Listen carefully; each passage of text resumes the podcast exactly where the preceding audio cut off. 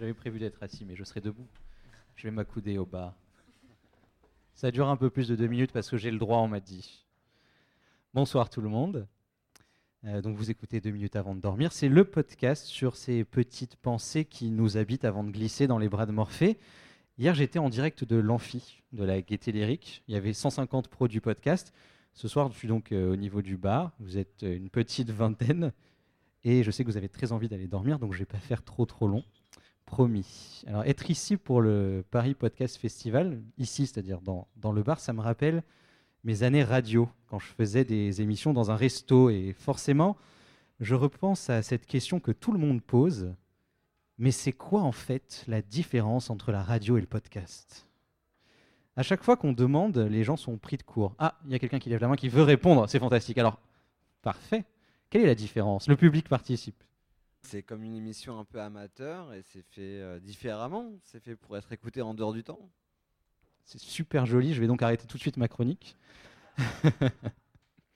Ce qui est drôle, c'est que en merci beaucoup pour cette définition. Ce qui est drôle, c'est que même ici, quand on demande, souvent, euh, les gens sont un peu pris de court, comme s'il n'y avait pas une réponse toute faite, même pour les passionnés.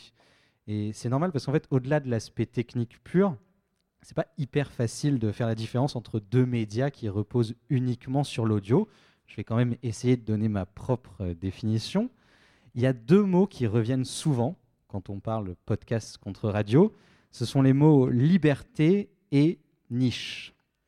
La liberté, c'est l'idée qu'on peut parler de tout dans les podcasts quand la radio, elle, nous limite. Et c'est vrai que quelle station aurait acheté euh, une enquête comme Qui m'a filé la chlamydia à Anouk Perry? Quelle radio aurait parié sur le chip et fait parler des personnes noires, de culture et pop culture noire? Ce sont donc deux exemples, mais c'est la même réponse pour eux et pour d'autres. Aucune. Aucune radio parce que c'est pas assez généraliste c'est trop un truc de niche. Et c'est ça qui est fort dans le podcast, c'est la niche, parce que c'est un mot pas terrible à la base, ça fait pas franchement envie, c'est censé être très réducteur, et ça devient un espace de liberté, un espace, l'espace de ta liberté. Alors ça n'empêche pas d'avoir des podcasts qui parlent de l'amour et dans le pré avec Valérie Damido, il y en a eu un aujourd'hui ici. Et là, la niche, ça peut accueillir des millions de personnes, hein, évidemment mais ça permet surtout de s'adresser à un public auquel personne ne s'adresse avec des voix que personne ne met en avant. Derrière la niche, en fait, il y a surtout une communauté. Et cette idée que quoi qu'on vive, quoi qu'on ressente, on n'est jamais seul. On se retrouve chez les autres, alors qu'on avait peur d'être isolé, peur d'être solitaire par défaut. Et ça, et ça qu'on soit fan de Michel Sardou et de tous les autres Michel, ou qu'on ait deux heures à perdre pour décrypter l'épisode 1 de Sous le Soleil. C'était ce matin, c'était fantastique. Finalement, je me dis que la différence entre le podcast et la radio, eh bien, il se pourrait bien que ce soit Internet.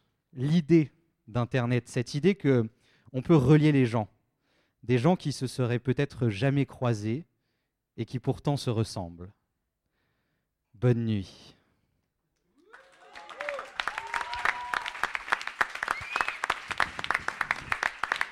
Merci.